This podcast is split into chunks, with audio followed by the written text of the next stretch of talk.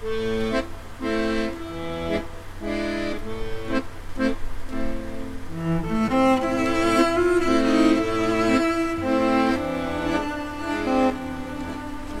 大家好，我是泰罗斯 Tracy，感谢收听我的晚安电台。下面分享这篇文章：要不要在一起？旅行一次再说。作者胡玉。旅行这种事拯救不了人生，倒是可以看出一个人的品性。喜不喜欢、合不合适是两码事，旅行一次倒是能检验两个人的合适程度。日语里面有个词叫“成田分手”，就是因为很多新婚夫妇蜜月旅行回来，在成田机场就直接分手了。所以，祝大家都别一语成谶。据说恋人婚前应该至少旅行一次的原始版本是从《围城》里出来的。原话是：结婚以后的蜜月旅行是次序颠倒的。应该先共同旅行一个月，一个月舟车仆仆之后，双方还没有彼此看破、彼此厌恶，还没有吵嘴翻脸，还要维持原来的婚约，这种夫妇保证不会离婚。如果说这世上针对人类行为真有什么颠扑不破的准则，钱钟书老先生的这个观点算是其中之一吧。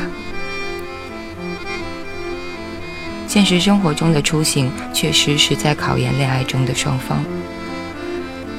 对还没有盐酱醋过过的小情侣来说，平时生活中的马桶盖应该放翻上还是放下的问题，在旅行中会动辄就被放大为你我的世界观是否契合。这种高压环境下，很多人在旅行到一半的时候就难免起了杀心。对情侣们来说，因为存在情感因素，不能强硬运用办公室里训练的 teamwork 的技巧，更容易火星四溅。旅行中的分歧呢？首先是关于旅行分工，双方主见都太强，或者都做甩手掌柜会有问题。如果是前者，那么，旅行目的，从旅行目的地的挑选到订酒店，一直是你是不是应该带这件风衣这个问题，都值得大干一架。如果不幸的是后者，那么不幸中的万幸就是大概会因为没有人买机票而从来没有能够成行，因而避免了更多的旅行问题。另外。旅行是对生活习惯的大的考验。平时可能只是彼此寒热体质不同，会为开空调开几度吵架；而在旅行中，应不应该用酒店的洗发水？脏衣服应该当日洗掉还是带回家？甚至能不能吃蒜，都上升到了哲学的高度。你不觉得烤蒜有罗勒的香味吗？此时，你幡然悔悟，这个平日里酷爱使用大腰子的男子，跟你果然不是一路人呢。旅行一事如此凶险，成为了衡量人性的绝佳工具。除了情侣之外，旅行考验关系的法则还可以适用于朋友和同事，甚至你和小伙伴合伙创业前，大概也需要一次旅行。同时，旅行会放大缺点，因为需要二十四小时待在一起，大家都是狐狸尾巴露在外面的状态。这时候，他如果还是恪守生活规律，早起不带，三点早起驱车几十公里，最终没有看到日出，也坦然面对，就是一个优秀的朋友了。旅行还特别考验情商，飞机晚点，餐馆坑爹，上山路线，游泳晒伤，每一桩都是令人烦愁的小事。此时，如果同行者特别靠谱，就会主动避免类似于“我早说过了这样不行”，或者是某某某当地的人太坏了这样的马后炮。选择宽慰旁人，笑对人生。当不得不面对睡机场的糟糕局面时，他还能提出可以将头发绑在行李上，以免被窃的奇招。这样的人就可能是非常棒的创业伙伴了。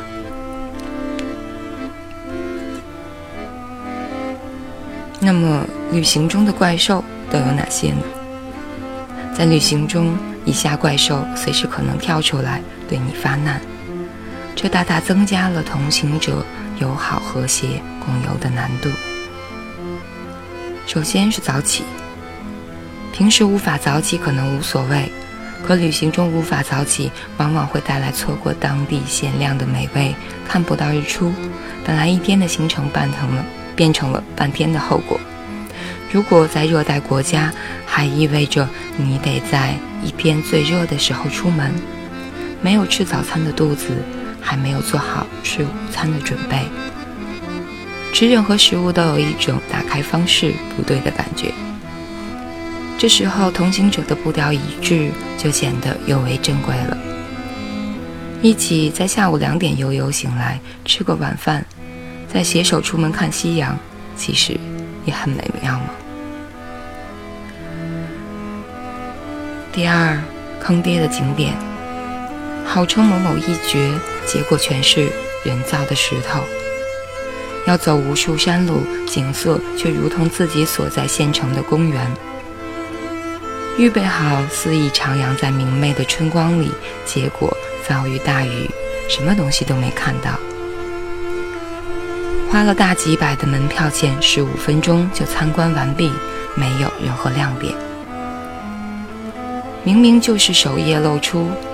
却被说成是焦点大图，坑爹的景点最容易引发同行者之间，比如我说了不要来这里，你怎么不早说？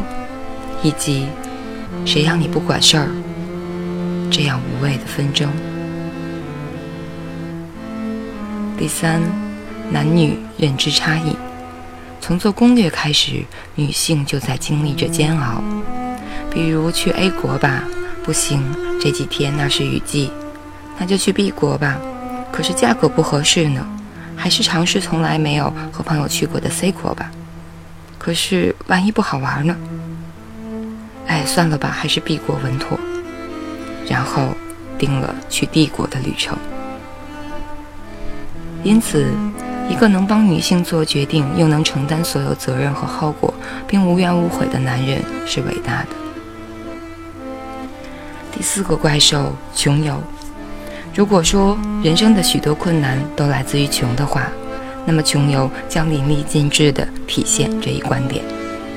来到穷人首选的旅游地东南亚，豪掷千金买了些海瓜子、蛏子和死掉的东星斑，结果吃坏了肚子。住在五十元一晚的青年旅社，因为受不了上铺美国男的呼噜而一夜没睡。搭乘公车，却因看不懂当地文字，结果迷路在民风彪悍的某个城郊。同行者中，但凡有一个人受不了这种痛苦，就会爆发惊人的矛盾。哎呀，你太娇气了！说这一切苦都是为了什么呀？很好笑是吗？好吧，第五个怪兽，消费习惯。平时很难有像旅行这样分分钟都在花钱的时刻，嗯，当然除了在家淘宝之外。因此，消费习惯是考验旅行同行者的重要因素。睡青旅还是快捷酒店？吃路边摊还是必须下馆子？在 shopping mall 逛一小时还是三天？愿不愿意去赌场？愿不愿意花一个月工资学三天料理？每到此时，我们都会惊人的发现，人们被各自的消费习惯细分成了很多群体。谁说祖国没有阶级的？第六个怪兽攻略分为两种，一种是老牌指南，收录店家因为多年来被无数有人追捧而变得又贵又难吃。另一种是各大网站和 APP 上的 UGC。虽说攻略是每个人用心血写就，但是很难说为寻某家攻略上推荐的店跋山涉水是不是值得。首先，你得知道你和写攻略的人口味、兴趣是否一致。同样是臭豆腐不错，微辣，湖南人写的和福建人写的含义能一样吗？另外，明明别人也只是瞎猫撞上死耗子的随意在找吃的和玩的，你硬要复制路线，也会平添许多舟车劳顿吧。而每当食物难吃、路远、天气差，就会成为同行伴侣路程中的烦恼。第七个怪兽，世界观。旅行以小见大的意思是，一个心中一本大册子逢景点就盖章的景点控，和一个喜欢躺在旅馆院子里和人聊天、随意体验民情的人的差别，可能是根本的。一个喜欢户外项目的人和一个喜欢泡温泉看星星的人，也很难生活到一块儿，因为大家对生活之美的定义不同。举个例子，你为好不容易在异国的夜市买到的一副可以衬得脸小而尖的墨镜狂喜，你的伙伴却嫌弃地告诉你，这种眼镜只有在某某某明星跳舞的时候才会戴。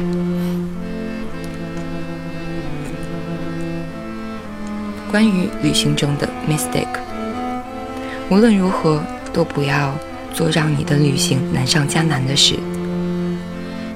今天好像都是总结，好吧。下面我们来看 C N 总结了一些旅行时不该犯的错误，我觉得也挺有道理。避免这些，或许可以降低和对方发生纷争的危险。比如时时刻刻都在拍照，没用心体会旅行。除非你们都是摄影爱好者，并且技术相当，否则拍照这件事情真的会增加很多麻烦。这张不好，再拍一张。我想要我的脸刚好嵌在那个石头洞里，看我拍帮你拍的多好，你为啥拍糊了我的脸呢？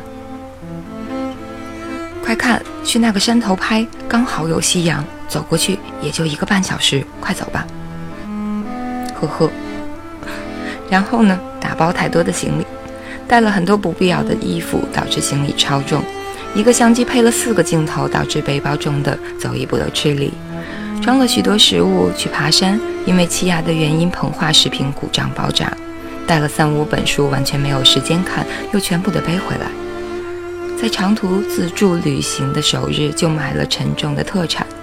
如果犯了这些错误，对方还愿意帮你分担一部分行李，请记得用未来的时间好好爱他。接下来还有太努力杀价。搞得当地小贩火很大，以及看到喜欢的东西没有立即买下来，还要硬拖着你的伙伴回头去找。再比如手机忘了开通，国际漫游到处找 WiFi，或者低估国外机场的大小，导致误机。轻信饭店进市中心的宣传词，结果发现打车还要好远的距离。不敢吃街头摊贩的食物，而错过了当地的美食。带便宜的夹脚拖走到鞋底磨破，还有没把行李里的洗发水盖好。总之，旅行这件事情尤其能够以小见大。在成功的旅行伴侣的生活守则里，吵架并不可怕。学习旅行过程中旅行策略的制定与执行、风险管理、情绪管理、资金控制、止损止盈技巧，可能更重要。毕竟，一起携手看过风风雨雨，感情本该更深厚啊！祝朋友们每一次旅行都可以开心而去，满意而归。以上就是这篇，要不要在一起旅行一次再说。好像旅行中的注意事项说的有点多哎。好吧，既然选了这篇文章，而且也已经读完了。我是塔罗斯 Tracy，晚安，好梦。